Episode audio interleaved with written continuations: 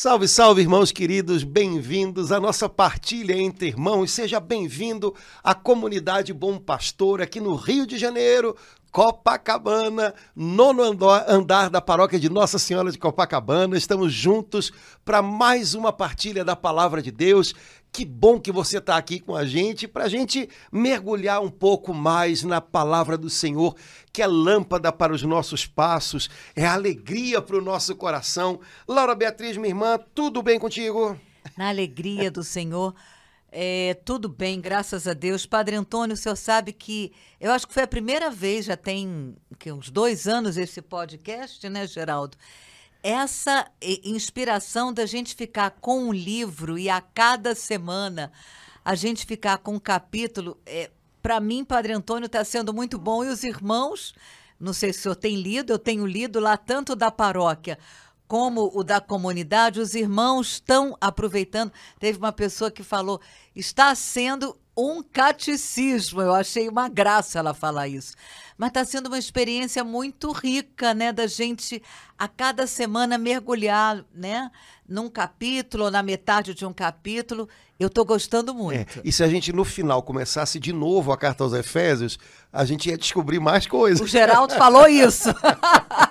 um negócio que não dá, mas podia, podia fazer. Então, Laura, então eu vou pedir para os irmãos que estão é, é, compartilhando com a gente, estão tendo algum proveito, que, é, primeiro, se não estão inscritos no canal da comunidade, se inscrevam no YouTube, né?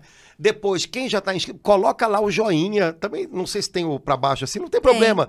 Pode botar o que quiser, contanto que né, põe alguma coisa, porque à medida que a gente vai reagindo, é, o, a, a, internet vai entendendo que é para compartilhar com mais gente. Então, vamos lá para né, chegar mais longe com a palavra. É, tem essa parte aí tecnológica que eu não entendo muito, bom, muito bem, mas é isso aí. Então, irmão, minha irmã, coloca aí, interage, diz o que, que você está achando. Eu já dei minha opinião. Eu estou achando ótimo a gente mergulhar na palavra cada semana num, metade de um capítulo, a outra metade. E você, está achando bom? Então coloca aí. Vamos nós, então. Voltamos para a carta aos Efésios, a revanche, né?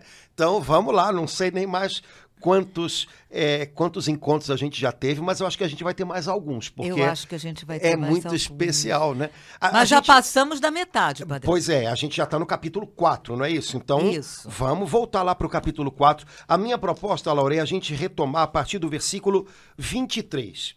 Porque, ah, é? é? eu acho ah, que esse que versículo é importante. É verdade, né? Padre Antônio. É, Efésios capítulo 4, a partir do versículo 23. O versículo 23 diz assim: renovai sem cessar o sentimento da vossa alma e revesti-vos do homem novo, criado à imagem de Deus em verdadeira justiça e, e santidade. Bom, aqui eu já vejo um monte de coisa bonita, né? Primeiro, essa, essa ordem né, do Espírito Santo, através do apóstolo Paulo, renovai sem cessar o sentimento da vossa alma. É, vou dizer a mesma coisa de uma maneira negativa, ou seja, usando um não. Ah. Não deixe sua alma se encarquilhar. Hum. Renove o sentimento da sua alma. É, é interessante porque em outra passagem, né, em outro livro, em outra carta de Paulo, ele diz: é, renovai a vossa mente. Aqui ele diz: renovai o sentimento da vossa alma. Então, pensamentos e sentimentos, né? é, as impressões que se gravam na nossa alma e o que nós produzimos dentro de nós a partir delas, tudo isso tem que ser renovado. Tudo isso tem que passar por uma peneira do Espírito Santo para que a gente não fique encarquilhado com impressões que não fazem bem, que depois vão produzir pensamentos, raciocínios que não fazem bem, que depois produzem atitudes que não fazem bem. Hum. Quando a gente renova o sentimento da alma, o pensamento da mente, é, o fruto disso são atitudes renovadas. Né? Então, renovai sem cessar o sentimento da vossa alma e revestivos do homem novo, criado à imagem de Deus em verdadeira justiça e santidade. Esse homem novo criado à imagem de Deus, é interessante porque é a expressão que a Bíblia usa para falar do primeiro homem. Né? O primeiro homem criado, Adão, foi criado à imagem e semelhança de Deus. Agora, Paulo diz: revestivos do homem novo, criado à imagem de Deus em verdadeira justiça e santidade. Na verdade, o que ele está dizendo para a gente é: revistam-se é, de Jesus Cristo. Ele agora é o modelo do homem novo. Ele agora é o primeiro de uma nova humanidade. Ele agora é o princípio de um novo tempo, da recriação de todas as coisas. Revistam-se dele, porque ele é a imagem perfeita do Deus invisível. É ele vai ensinar vocês a viverem em justiça e santidade. Revistam-se dele. Em vários outros lugares das cartas de Paulo aparece essa expressão clara: revestivos de Jesus Cristo. Então, para Paulo, Cristo é o novo Adão, é o novo começo. A partir dele começou algo novo.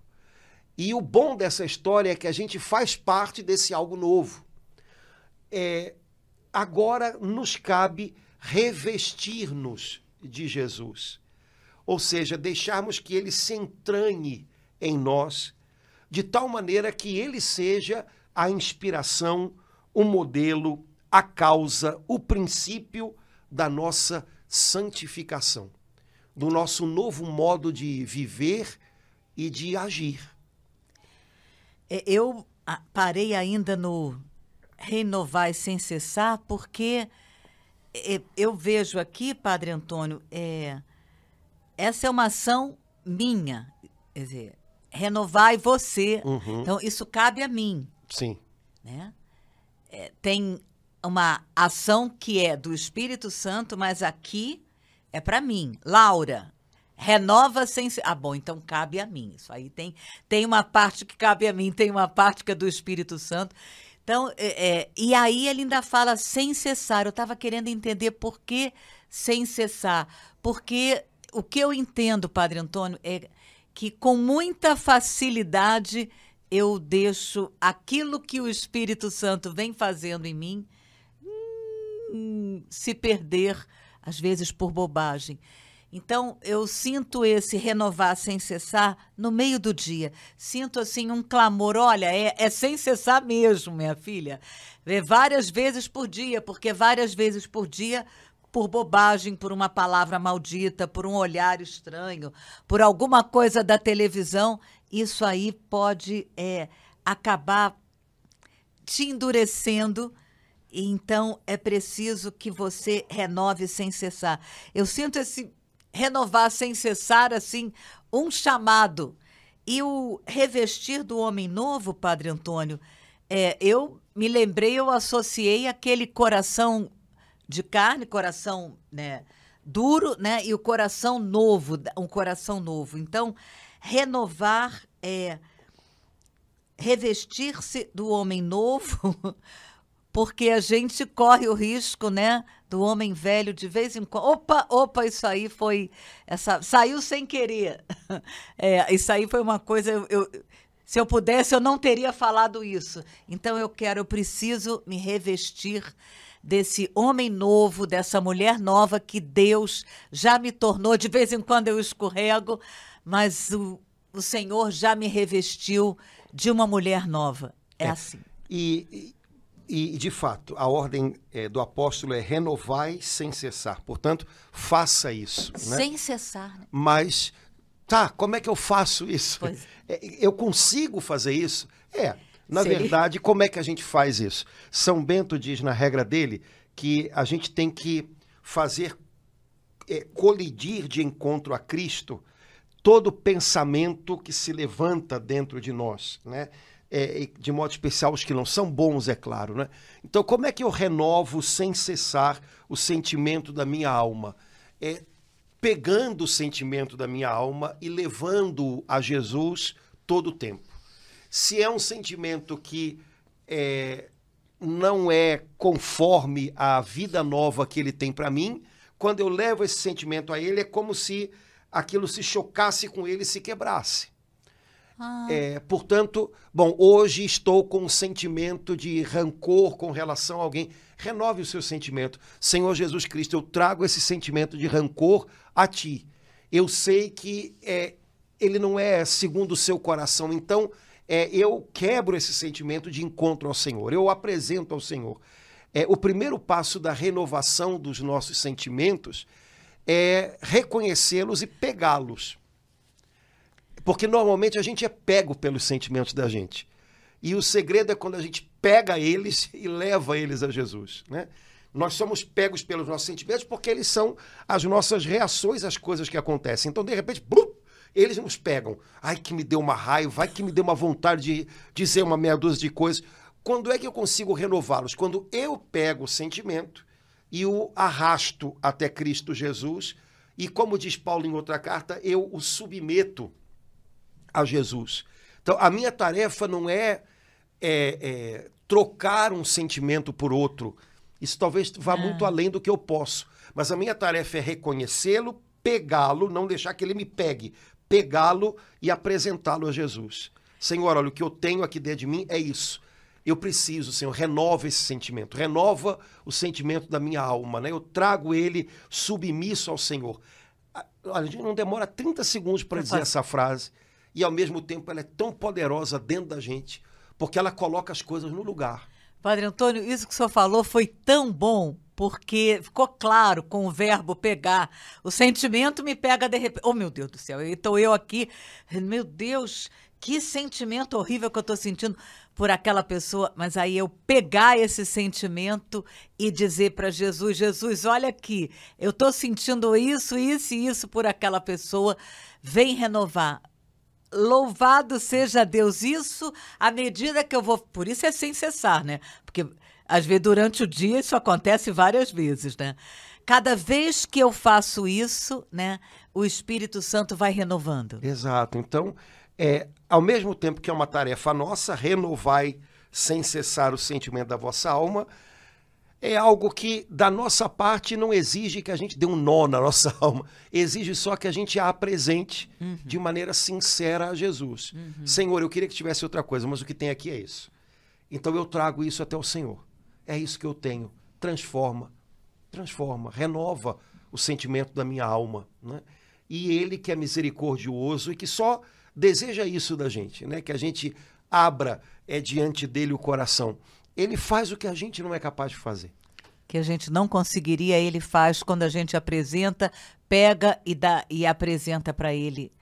E aí ele renova e transforma. Né? Então vamos pegar os nossos sentimentos hoje. Sem né? medo algum. e apresentá-los a Jesus. Né?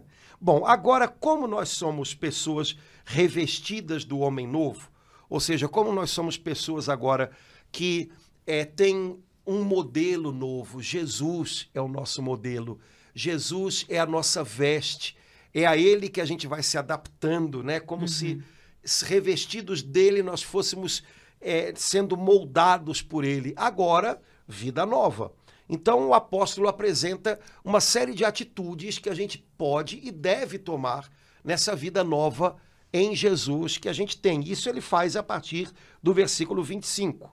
Então, vamos ver aí a, a, as atitudes novas que nos cabem. Né? Primeiro, por isso, renunciai à mentira.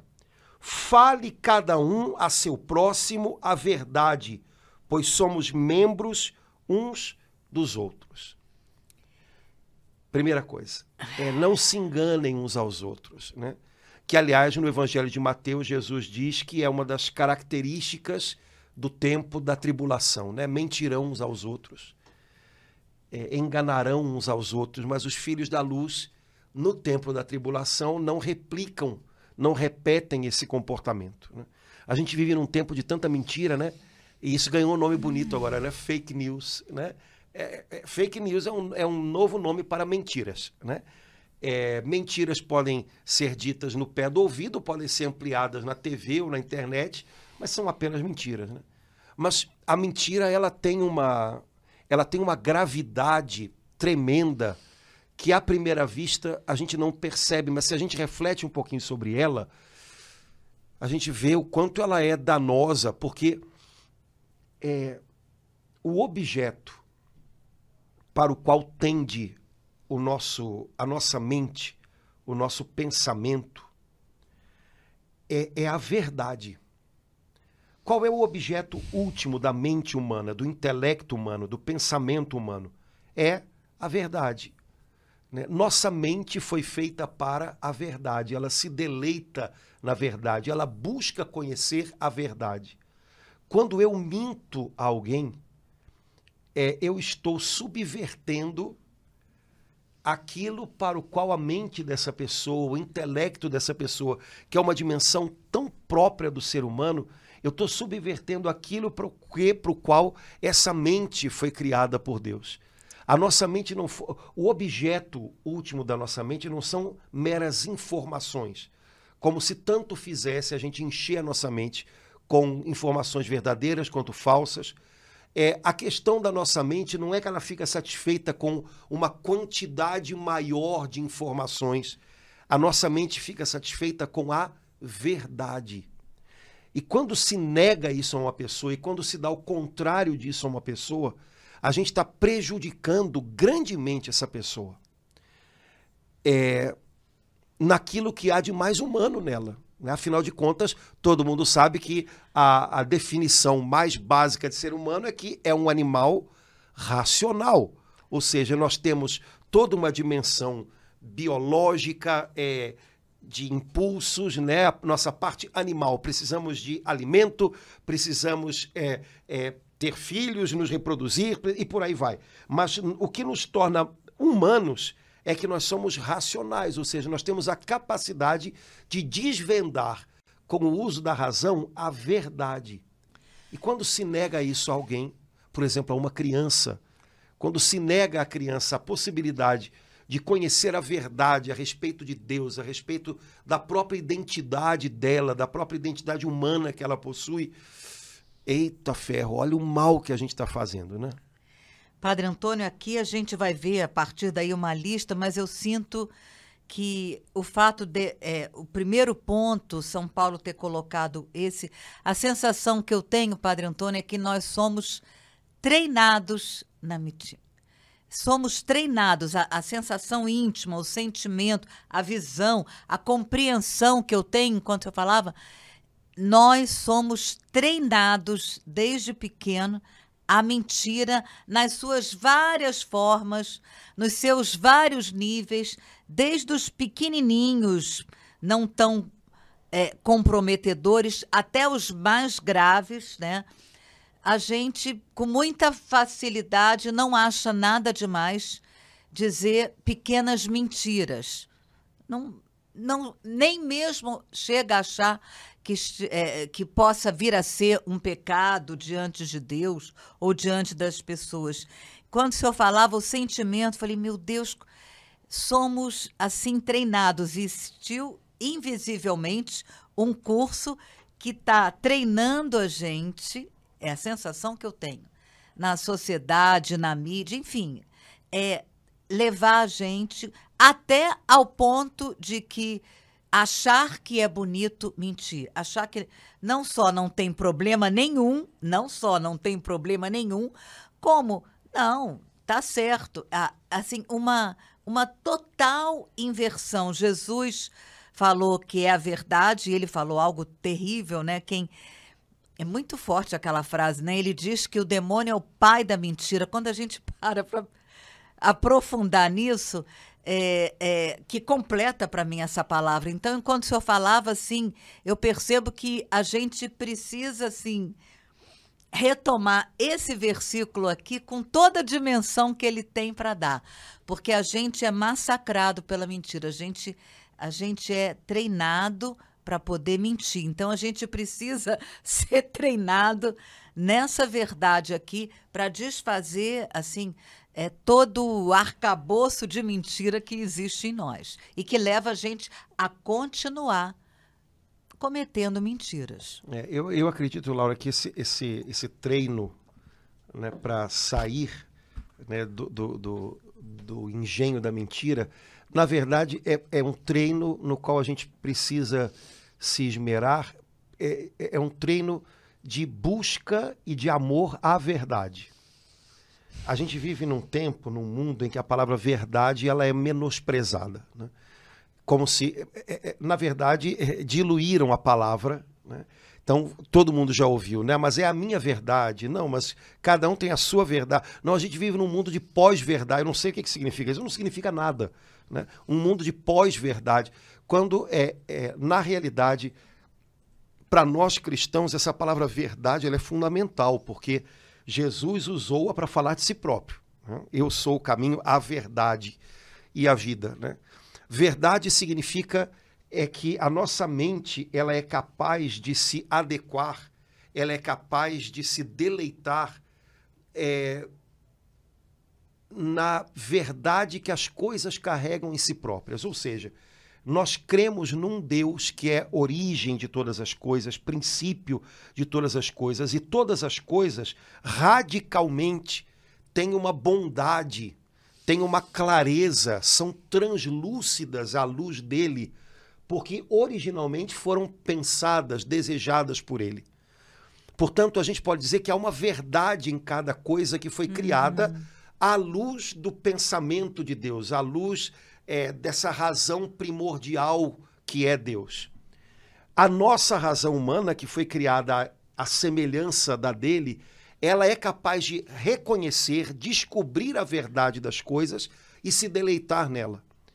E mais ainda, na medida em que a nossa mente se debruça sobre a realidade para encontrar a sua verdade mais profunda, ou seja, a sua adequação aos planos originais de Deus, é, a nossa mente vai sendo capaz também ela de conhecer mais o autor de todas as coisas e também ela é, nos, é, vamos dizer assim, nos conformar ao projeto original que ele tem para nós. Agora, você imagina como a mentira é capaz de subverter tudo isso. Ou como o simples descompromisso com a verdade é capaz de subverter tudo isso. Então, imagine é, ideologias, projetos políticos, projetos religiosos que não são assentados sobre um compromisso de busca da verdade, o quanto, ele, o quanto essas coisas são capazes de fazer mal ao indivíduo, à pessoa humana, à sociedade humana, porque elas, elas tiram a mente humana do trilho. Levam uma certa loucura, né? Porque você faz uma disjunção entre o que a sua mente é, busca, pensa, almeja e aquilo que é a verdade que, que é carregada nas coisas, na vida, né? e que tem conexão com o propósito de Deus, com a mente de Deus, vamos dizer assim. É, então, isso vira, vira, vira um, um labirinto. É, é, muito do que a gente está vendo hoje. Né? Um cristão, para reduzir isso tudo numa, né, numa frase prática, um cristão tem que ter compromisso com a verdade. Uhum. De, compromisso de busca da verdade. Né? Ele, ele deve de saber desligar os seus ouvidos quando ele percebe que algo está assentado sobre mentira. E ele próprio deve ter a, a coragem de se né, posicionar. Olha, isso é assentado sobre a mentira, eu não, eu não compactuo com isso. Eu não compactuo com isso. Apesar de aparentemente isso dar certo, isso não é o certo. Então, não. Isso pode gerar sucesso, isso pode gerar votos, isso pode gerar likes, isso, mas isso, isso dá certo aparentemente, mas isso não é certo. Porque há um descompromisso com a verdade no que é dito aqui, no que é feito aqui. Então, o cristão tem que saber: olha, não posso, eu não posso investir a minha vida nisso. Né? Porque é subverter demais aquilo que é próprio da natureza humana, o descompromisso com a verdade. Né? É como se eu não, não, como se eu estivesse diante de uma não estivesse, né, diante de uma criação que em primeiro lugar eu devo acolher como um dom. Não, eu, eu é que vou inventar tudo. Então eu torço a, a, a realidade das coisas para que elas se encaixem no que eu acho que tem que ser. É óbvio que isso dá errado. É óbvio que isso dá errado. Historicamente está mais do que comprovado que isso dá errado. Mas a gente continua tentando fazer. Né? Porque dá aquela sensação de onipotência do homem, que no fundo, no fundo, é o, é o, é, vamos dizer assim, é, é, o fruto primeiro do nosso pecado. Né? Eu, eu relaciono esse versículo, Padre Antônio, com aquilo que é, Jesus um dia fez, né, de, de, de chamar uma criança e dizer, né, se você não se tornar como uma criança, é, a criança até uma certa idade ela não mente, né, Padre Antônio? Ela fala as maiores, fala o que vê, o que ela sente, a verdade da vida dela. Então eu tenho a impressão, eu sinto assim que quando Jesus fala isso, tornar criança em que sentido? Não infantilizar, claro, mas criança, eu entendo assim, Padre Antônio, essencialmente a criança fala a verdade, né? Exato. É, a criança ela, ela tem uma ela tem uma é... obviamente isso não é uma coisa consciente, né? Mas ela ainda é muito aberta à realidade. a gente vai ficando adulto, a gente vai criando uma outra realidade e vai ficando preso nela, sabe? A gente não, não né? a gente começa a querer que, que a realidade se, se encaixe é, é, é, nas mentiras da gente, no final das contas. O senhor tem experiências incríveis na missa das crianças, Muito, né? Para poder. Nossa, criança é tatu pra na poder lata, explicar né? o... Exato. Mas, é, é, de fato, é, essa simplicidade, que não é algo fácil, que não é algo simplório, mas essa uhum. simplicidade que permite que você construa sobre algo sólido, é, a gente perde, a gente acaba entrando num, num, numa fantasia que na realidade é uma grande loucura, que eu acho que é um pouquinho que o mundo da gente hoje está experimentando. Né? é, é, há um descompromisso muito grande com a verdade. A gente está num mundo talvez muito, vou usar uma palavra no sentido negativo, a gente está num mundo muito político. Tudo pode ser negociado, tudo deve ser negociado. Né?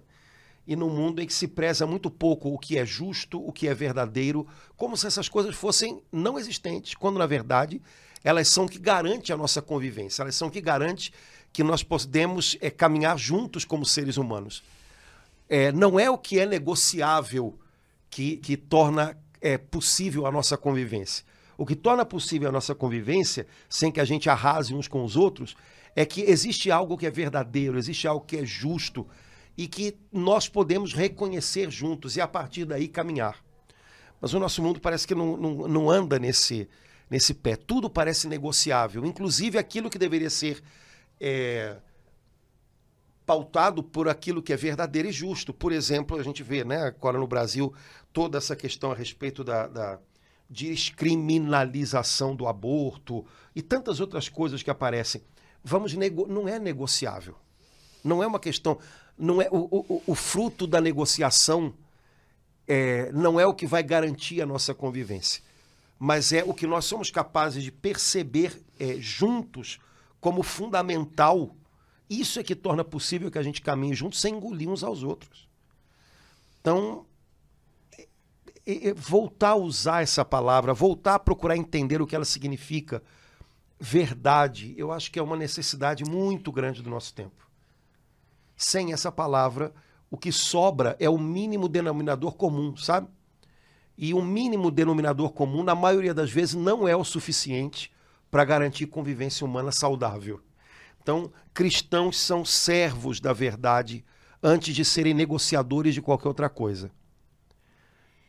Fale cada um a seu próximo a verdade. Nossa, como que é, é, essa frase assumiu uma dimensão preponderante, tão necessária hoje em dia. Eu sinto assim é, um Devia estar assim no outdoor luminoso a cada esquina, Padre Antônio. Fale cada um a verdade. Sinto que é o que mais o que mais a gente precisa. Eu sei que depois a lista continua, a gente vai, mas isso que sinto que nesse momento sinto é o que mais a gente precisa. É, e é interessante que é, é, alguém poderia dizer: ah, mas se for por aí, então a gente não vai falar quase nada um pro outro. É, talvez seja isso por aí mesmo. Eu acho que a gente está falando demais e quem fala demais erra demais. Quem fala demais tem que falar qualquer coisa. É, então, ah, se, se o negócio é fale cada um a seu próximo a verdade, vai sobrar muito pouca coisa para a gente falar. Talvez o caminho seja esse. Como a gente está numa sociedade tagarela, fa fale, contanto que se fale, fale qualquer coisa. e aí, meu amigo, É, veja, eu estou voltando à questão de verdade e mentira, não só. com- Ah, diz para minha, diz minha mãe que eu não tô. Não é isso. É, é muito mais duro e mais denso do que isso. Né? Eu não posso é, é, simplesmente replicar notícias que é, é, eu nem sequer sei se são verdadeiras Nem verificou, né? né? Eu não posso amplificar coisas que atentam contra a verdade do ser humano, simplesmente porque essas coisas agora viraram moda. Então é melhor que a gente fale menos? Talvez seja melhor que a gente fale menos e pense um pouquinho mais. né? Nós estamos em uma sociedade em que se fala demais É. é, e se pensa talvez um pouco menos. Então, é, quem sabe é, essa história de verdade não vai um pouquinho atrelada também com essa história de silêncio, É mesmo, Padre Antônio. Né? Porque quem tem que falar muito acaba falando o que não deve, fala, falando sem compromisso com o que está sendo dito, né? E adoece o outro e, e confunde o outro, né? Penso principalmente com relação às nossas crianças, né? É, o quanto elas ouvem de mentiras mentiras.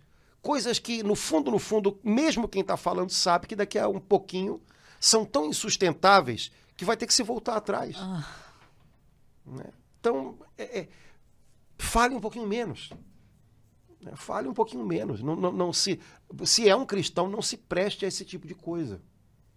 Então, é, a mente humana ela é criada por Deus para se deleitar na verdade. É, mais do que em meras informações. Não é a quantidade de informações que sacia e alimenta a mente. É a verdade das informações.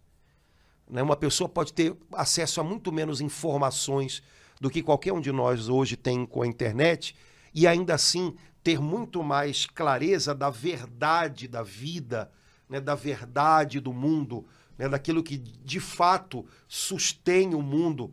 É, com muito menos informação que a gente, do que uma garotada hoje que talvez tenha acesso a tanta coisa que não sabe nem o que fazer com tanta informação. Né? Então, é, rever um pouquinho essas coisas, né, que hoje, no tempo da gente, principalmente a palavra verdade, estão tão fora de moda. né? Mas o problema nosso são justamente as modas. Né? Elas vão, elas vêm, a gente acha que são novidades, mas quem conhece um pouquinho de história sabe que algumas coisas são recorrentes é, porque representam, na realidade, o desgaste justamente desse compromisso com a verdade. né? Quando, quando esse compromisso se desgasta numa sociedade, algumas coisas vêm para tomar, tapar o buraco. Nossa, E, e normalmente são coisas que se repetem ao longo da história. né? E elas não tapam o buraco. Esse buraco não pode ser tapado por modas. Então, daqui a pouco, todas essas coisas vêm abaixo. Esperamos que deem lugar a um tempo de maior profundidade, de maior consistência. Mas que o nosso tempo está um tempo difícil né, com relação a esse aspecto, sem dúvida alguma. É impressionante isso aí que o senhor acabou de falar, né? Sem a, a gente basear a nossa vida na verdade, o que, como, o, como quer que ela seja, do jeito que ela tá, fica tudo confuso, fica realmente fica tudo muito confuso, muito atrapalhado. É, Padre Antônio, é, eu percebo que há uma grande dificuldade no versículo seguinte. Dificuldade de entender. Vamos lá. Efésios 4, 26. Mesmo em cólera, não pequeis. Não se ponha o sol sobre o vosso ressentimento. Padre Antônio, muita gente não entende isso. Como assim? Mesmo com raiva, não pecar? Quer dizer que eu posso ter raiva e não pecar? É, tô- é, São Paulo não está dizendo que. Oba, liberou agora para ter raiva. Até porque eu acho que é. ninguém gosta de sentir raiva, né?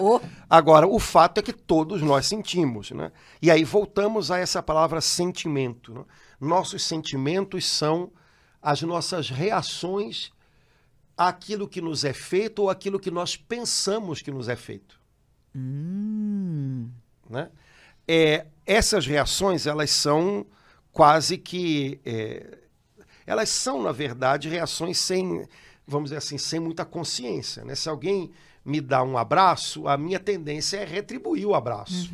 Se alguém me dá um tapa, a minha tendência é fazer a mesma coisa. Né? É, então, é, sentimentos são reações, a gente não planeja, a gente sente. Agora, o que eu faço com os meus sentimentos, aí já depende de mim. Né? Então, é, é, é o que a gente chama de consentimento. Então, o nosso problema não está naquilo que a gente sente, está naquilo que a gente consente. Quando o apóstolo diz, mesmo em cólera, ou seja, mesmo que você fique com raiva, não peque, ele está dizendo, não consinta na raiva de tal modo que você dê vazão a ela de uma maneira negativa. É, pegue o seu sentimento, como a gente falou ah. ainda há pouco, apresente-o a Jesus. Pegue o seu sentimento, dê nome aos bois, porque quando a gente dá nome para os sentimentos da gente, eles amansam um pouquinho, Nossa. viu? eles amansam Voltam um pouquinho. para o seu devido lugar. E é porque a gente desmascara eles, né? É interessante, abrindo e fechando parênteses, não vamos entrar nesse assunto. Quando, um, quando se faz um exorcismo, de verdade, né? Uhum. Uma, uma, é, uma das coisas que o exorcista faz é obrigar o demônio que está sendo expulsado a dizer o nome dele. Uhum. E isso, quando ele diz, isso é sinal de que a libertação está próxima. Né? Hum. Porque quando o demônio diz o próprio nome, isso é um sinal de, de do ponto de vista espiritual, de que ele está sendo amarrado. Ah. Ou seja, é, quando eu posso falar o nome dele, dar ordem pelo nome, é, significa que ele, ele não está mais à vontade, sabe? Ele, ele, vai ter que, ele vai ter que aceitar um comando em nome de Jesus Cristo. É, com relação aos sentimentos, é parecido. Não, Padre Antônio, então, isso de guardando as devidas diferenças, isso acontece na confissão cada vez que eu digo o, o nome do meu sem pecado. Botar, Exatamente. Padre, tem um mês que eu não me confesso. Eu tive ciúme, eu tive raiva, eu gritei, é isso. Exato. Quando você diz o nome, é, aquilo ali já não é uma coisa sem controle, sabe? Hum. E quando você diz o nome dos seus sentimentos, é como se você estivesse dizendo, eu sei com o que, que eu estou lidando. Hum. E eu posso pegar esta coisa e levá-la a Cristo. Né? Então, quando eu digo o nome disso que eu estou sentindo é inveja, é pronto, eu, eu, sabe? Eu já estou segurando a inveja na minha mão, ela já não está me dominando. Porque enquanto eu não digo o nome dela, a inveja Corre me domina risco. e eu acho que não é inveja, eu Ai. acho que é eu estou muito indignado com alguma coisa que alguém fez, quando na verdade eu estou com inveja, eu Uhum. queria ter feito, eu queria ter aquela coragem, né? É, então, é, não se, é, é, mesmo em cólera não pequeis, ou seja, você tem um sentimento, é, não não consinta nele, não permita que ele é, seja posto para fora, que ele, que ele se extravase sem que você saiba o nome dele, sem que você dê nome aos bois, sem que você possa pegá-lo na mão. É quando você faz isso, né, você não consente mais nele. Então, quando eu percebo que eu estou com cólera, raiva de alguém e digo, cara, eu estou com raiva dessa pessoa, eu já sei que se eu for falar, possivelmente eu vou, eu vou botar na, na minha fala aquela raiva. Então eu sei, cara, eu, eu tô com raiva, mas agora não é hora de falar, porque se eu falar, eu vou gritar com ela. Pronto, eu já consigo fazer diferente. Então, eu tô com aquela raiva, mas eu não vou pecar, ou seja, eu não vou fazer das minhas palavras transporte daquela raiva para jogá-la em cima do outro. Agora, Padre Antônio, a, a frase seguinte, não se pôr o sol sobre o vosso ressentimento, assim, é, é- ela me parece, é, para gente que experimenta isso, às vezes, assim, uma luta, né? Por exemplo, quando a gente está, né, magoada com alguém, os pensamentos na hora de dormir, uh, meu Deus do céu, e vem aquilo tudo. Então, não se pôr concretamente, né, como português, fazendo uma análise de português é não dormir, não dormir, não esperar o dia seguinte com raiva no coração. É. O ressentimento. Não é só no coração. Isso, é, isso é- na nossa interioridade, coração e cabeça trabalham juntos. Sim, sim. O o coração, o sentimento, eu não tenho muito controle Sim. sobre ele. Mas eu tenho controle sobre a cabeça. Então eu posso, eu posso trabalhar um pouquinho melhor a minha cabeça. Porque o que, que pode acontecer? Você falou uma, uma cena clássica. Estou eu deitado na cama e não durmo, mas fico lembrando do que alguém me falou naquele dia. Aí eu falo, não, mas eu tinha que ter dito era aquilo, aquilo, aquilo, outro. Ai, mas se naquela hora eu tivesse lembrado. Ah, mas. Aí a gente cria uma novela na cabeça da gente.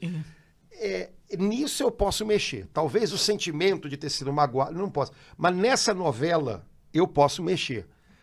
E então eu posso dizer coisas, né? Eu posso, em oração, dizer coisas que já vão fazer com que eu não durma com aquilo, aquela cena de novela, na minha cabeça.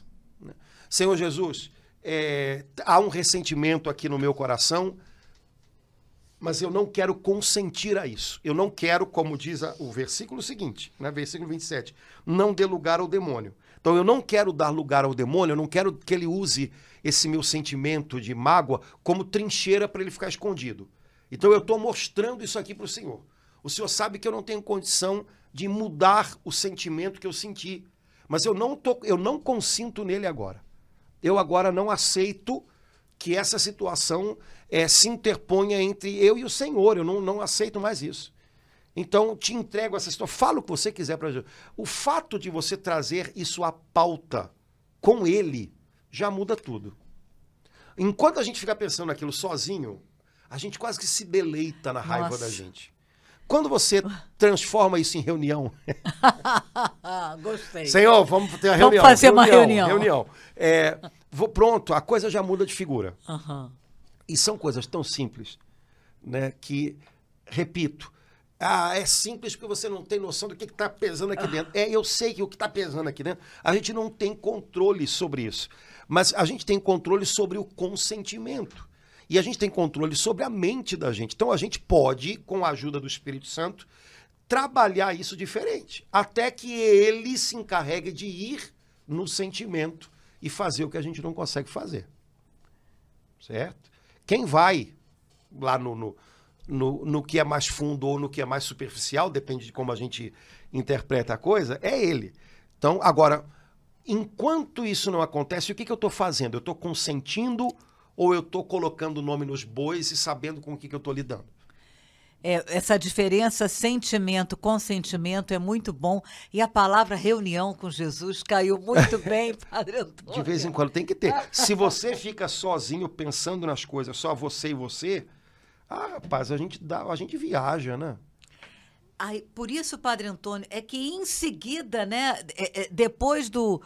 Logo depois disso, não dar lugar ao ressentimento, ele fala, ele relaciona, quer dizer, não dá lugar ao ressentimento, é dar lugar ao ressentimento é dar lugar ao demônio. É. Não dê lugar ao demônio. Isso, isso- nossa, ele dá uma. São Paulo dá uma chacoalhada, ele está falando de verdade, de mentira. Depois fala de. Aí ele. Pô, é um choque essa frase, é um choque. Não des lugar ao demônio. Peraí, peraí. Eu posso dar lugar ao demônio, eu sou da igreja. Como é que eu vou dar lugar ao demônio? Eu sou uma pessoa da igreja. Isso dá um choque na gente, né, É, a Padre gente dá lugar para ele se esconder. E, e Ah. de onde ele se esconde, ele trabalha. É, eu acho que todos nós entendemos o que, que significa isso, né? Então, onde na minha vida hoje eu posso estar dando lugar ao demônio? Sentindo e ressentindo coisas nas quais eu não posso consentir. Porque se eu consinto nelas, eu estou deixando que elas cresçam dentro de mim. E o que cresce dentro de mim, em algum momento, vai ser dado à luz. De alguma maneira. né? Então, o que, que eu estou deixando crescer dentro de mim? O que, que eu estou consentindo dentro de mim? É, como é que eu posso fazer para, sabe, virar, eh, virar o, o- o meu alvo em outra direção, em outro rumo? No fundo, no fundo, é disso que a gente está falando. né? Agora, naquilo que eu consinto, aí eu estou dando um lugar para o demônio. Quer dizer, ele consegue se esconder aí. São Paulo diz na segunda carta aos Coríntios que são fortalezas onde ele permanece, né? Então, será que tem alguma fortaleza onde ele está se escondendo hoje na minha vida? Alguma coisa que eu senti, que eu estou consentindo e ressentindo e sentindo de novo? Será que não está na hora de dar um basta para isso?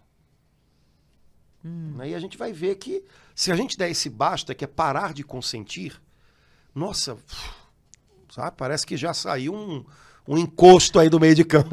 90% do peso. Agora, é claro que é uma luta, porque as coisas que a gente abriga demais durante um tempo na nossa mente, elas voltam, elas criam lembranças, elas uma série de coisas. Elas se tornam parte da maneira como a gente olha para a vida. Então, é um combate, mas é um combate viável. É um combate pela, pela sanidade. então, vamos combater. Vamos combater. Vamos fazer outras reuniões com Jesus? Exatamente, né? E, e- e, enfim. Então, coisas importantes aí que a gente viu, né? Olha, versículo 28. Quem era ladrão, não torne a roubar. Antes, trabalhe seriamente por realizar o bem com as suas próprias mãos, para ter com que socorrer os necessitados. Ele aqui inclui, Padre Antônio, é, é duas situações. Eu, eu vejo assim.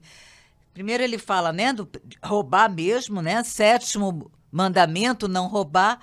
E ao mesmo tempo, uh, eu vejo ele falando sobre preguiça. Tem tanta coisa aqui, ó. Primeiro, olha que tipo de gente eram os cristãos. Quem era ladrão, não torne a roubar. Ou seja, Ai, se você Jesus. agora crê em Jesus, pelo amor de Deus, sua vida mudou oh, alguma coisa, né? Deus. Então não volte a roubar, né? Mas trabalhe seriamente por realizar o bem com suas próprias mãos, para ter com que socorrer os necessitados. Ele está falando sobre preguiça, sem dúvida, né? Porque em outro lugar Paulo Ai. diz, né? Quem não quiser trabalhar, não coma. Ele está falando sobre trabalhar com seriedade, é, fazer as coisas bem feitas. Ele está falando que é, a gente precisa fazer o bem com as próprias mãos Interessante isso, né? Tem uma, uma, maneira engraçada do nosso povo falar, né? Que fazer caridade com o chapéu dos outros é, é fácil, né? É, então, trabalhe bem, realize o bem com suas próprias mãos. E como fruto do seu trabalho, que você tenha algo para você, mas também para socorrer os necessitados. Então, na mesma Nossa, frase, tem uma mesmo... série de coisas muito legais aí, né? É, que são um alerta para a gente, né? A vida cristã também se faz desse santificar-se no trabalho e pelo trabalho. Né? São José Maria Escrivá, né, fundador do Opus Dei, falava especialmente, especialmente disso, né? Era, era né? O, é o carisma né, próprio deles, santificar-se pelo trabalho, no, no trabalho. trabalho. Né? Então, aquilo que Deus me deu como talento, aquilo que é a minha ocupação na sociedade, tudo isso faz parte do meu caminho de, de comunhão com Cristo, de identificação com Ele, né? faz parte da minha missão para ser luz nesse mundo. Seria muito estranho, é muito estranho, né? quando pessoas que se dizem cristãs no seu ambiente de trabalho não uhum. trabalham com seriedade, é, não realizam o bem com as próprias mãos e esquecem que o que Deus nos dá como fruto do nosso trabalho também é para que a gente ajude os necessitados. Então, é muito esquisito. Aliás, é uma das coisas mais de, maior contra-testemunho, né? Quando a gente ouve alguém falar, pois é, eu trabalho com tal pessoa, ela diz que é cristã, mas olha. É, um cristão tem que ser alguém que desempenha as suas tarefas da maneira melhor. Né? É, a Beata Helena Guerra dizia isso, né? Cuidado com o bem mal feito. Né? Então, se eu tenho um trabalho, eu vou tentar. É claro que todo dia a gente não. Tem, tem dia que a gente vai fazer o que dá para fazer. Né? Então, o problema é quando isso vira norma todo dia eu faço o um mínimo. Não, não dá. Né? Então, um cristão, o pessoal gosta dessa palavra, vou usar, não gosto não. Um cristão procura ter excelência. Né? Então, eu vou fazer o que eu tenho a fazer da melhor maneira que eu puder fazer. Talvez eu não faça da melhor maneira do mundo, mas eu vou fazer da melhor maneira que eu puder. E aí, pessoas que fazem isso, elas podem ter tarefas complexas ou tarefas simples na mão, mas elas vão fazer toda a diferença. Quer ver uma coisa básica hum. que eu, eu gosto de lembrar, porque ascensorista, aquele cara que né, fica hum. no, no, hum. elevador. Leva... Se o cara faz o que ele faz bem feito, é outra... ele melhora o dia da é gente verdade. logo no começo do dia. É verdade, é assim? Padre Antônio. Que ele, a gente vai entrar, ele vai dar um bom dia, ele vai dar um jeitinho de dar uma palavra e vai apertar o botão, mas antes de apertar o botão, ele já de, né, distendeu ali é o, clima. Nossa. Meu amigo, se o cara não tiver comprometido com isso, ele pode ser ascensorista, o trabalho dele pode ser só apertar botão, ele vai apertar o botão até errado, vai te botar no andar errado. Vai... E a gente sabe que é verdade. É. Né? É. Então, um cristão, meu amigo, tem que fazer a diferença, tem que fazer o bem bem feito. Né? Então, tem que é, trabalhar com seriedade para realizar o bem com suas mãos. Com minhas mãos, quer dizer que tem coisas que são responsabilidade minhas né, e que eu posso, com a minha responsabilidade, fazer o bem a alguém.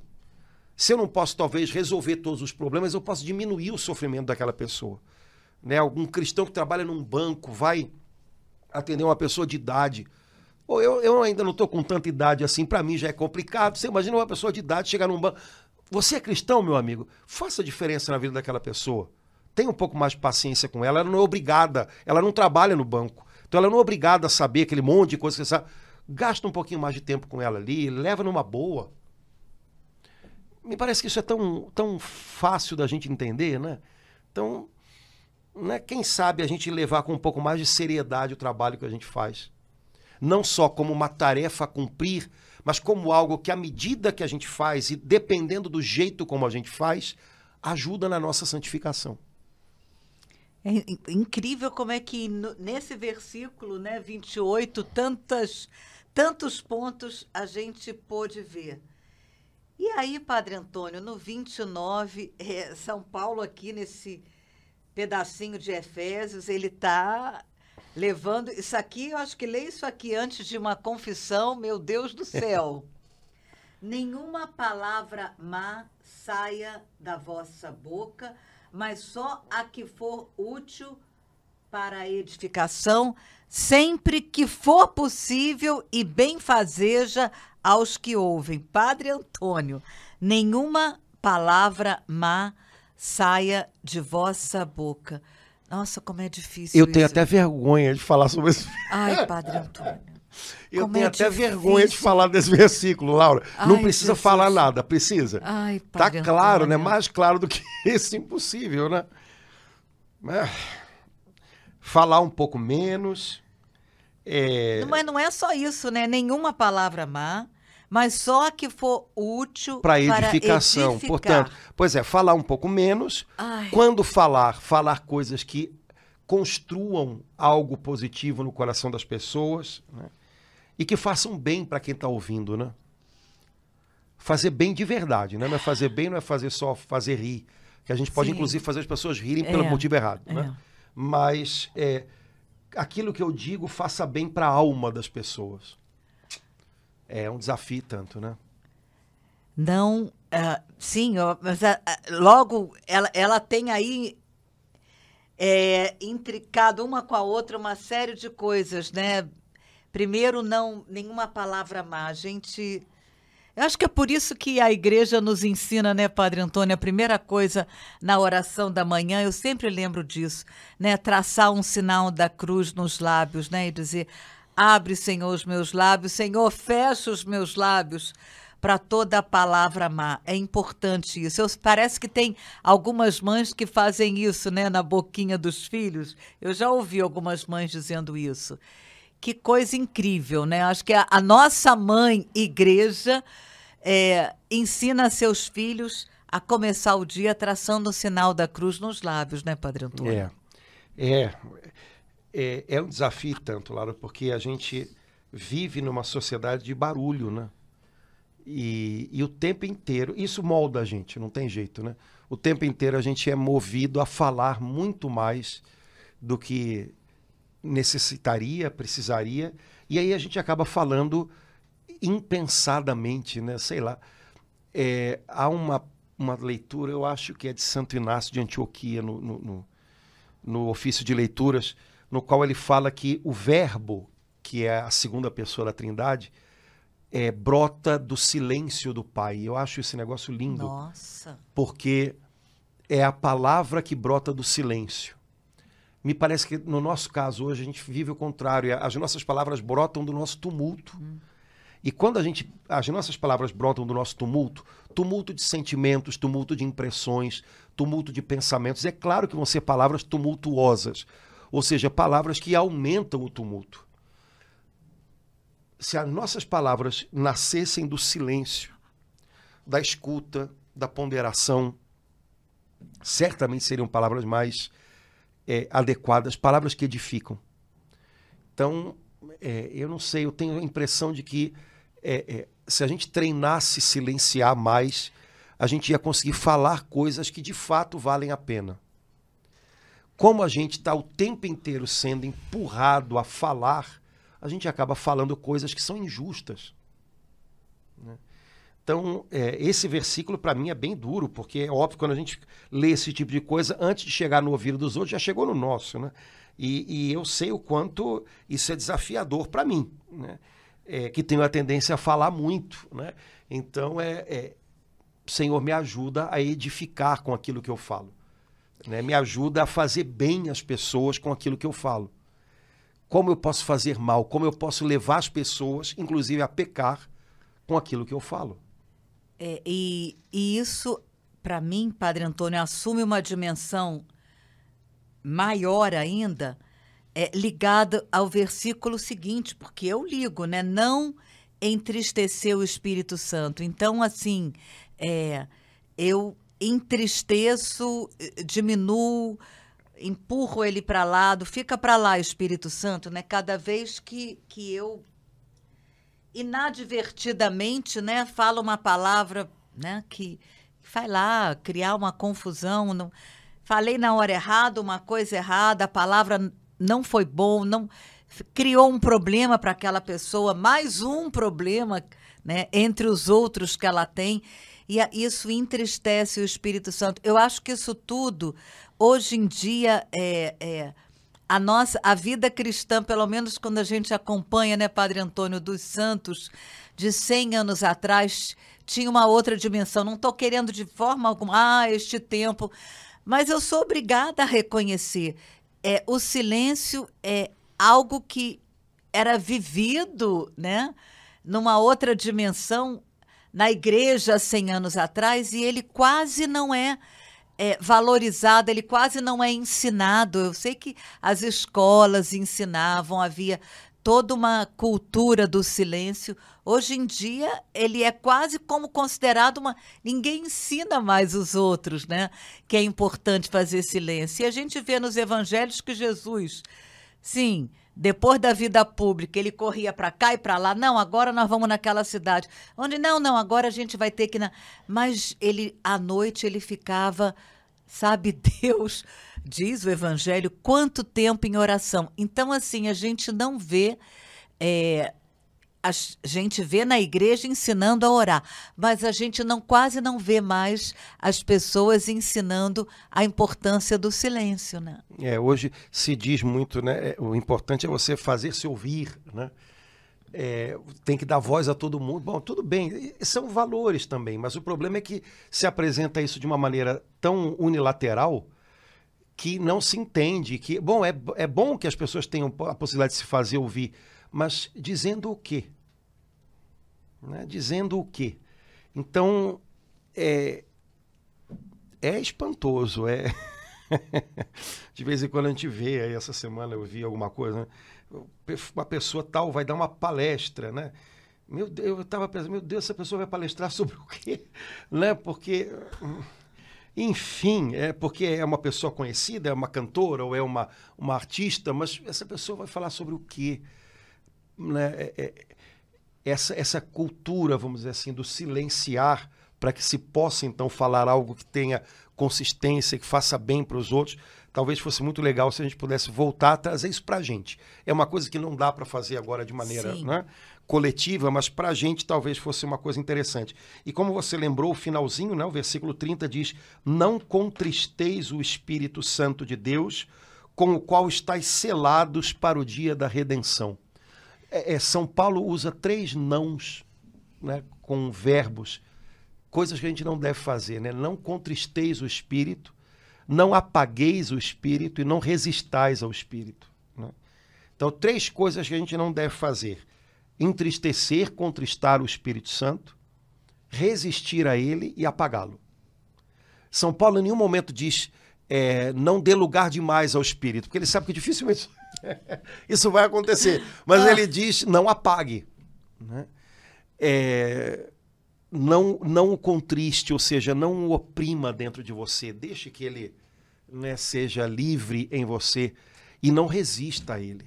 Né? Não diga não para ele.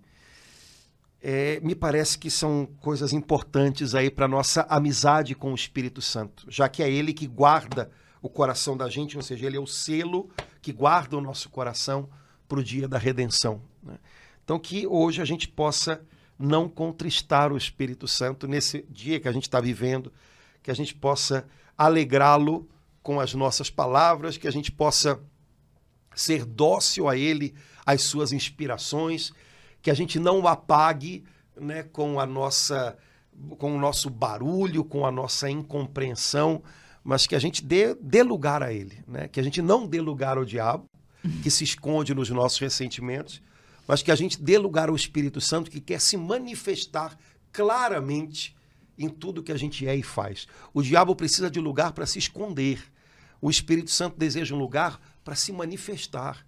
Né? Ele é luz de Deus, então ele não tem nada a, a esconder. Ele tem clareza a manifestar. Então, que isso aconteça na vida da gente hoje. Né? Que boa oração, né? Eu quero dar lugar ao Espírito Santo hoje. Exato, acho que é um, é um bom pedido. Laura, vamos parar, porque senão a gente. Não, os irmãos não aguentam, vão embora e a gente fica aqui. Já tem mais de uma hora que a gente está conversando. É então, mesmo, É mesmo. Então, vamos nós. Irmãos, obrigado pela companhia, obrigado pela paciência. Um abração. Com a graça de Deus, até a próxima. Continuamos. Continuamos com, com Efésios. Efésios. Até logo. Tchau, tchau. Tchau, irmãos.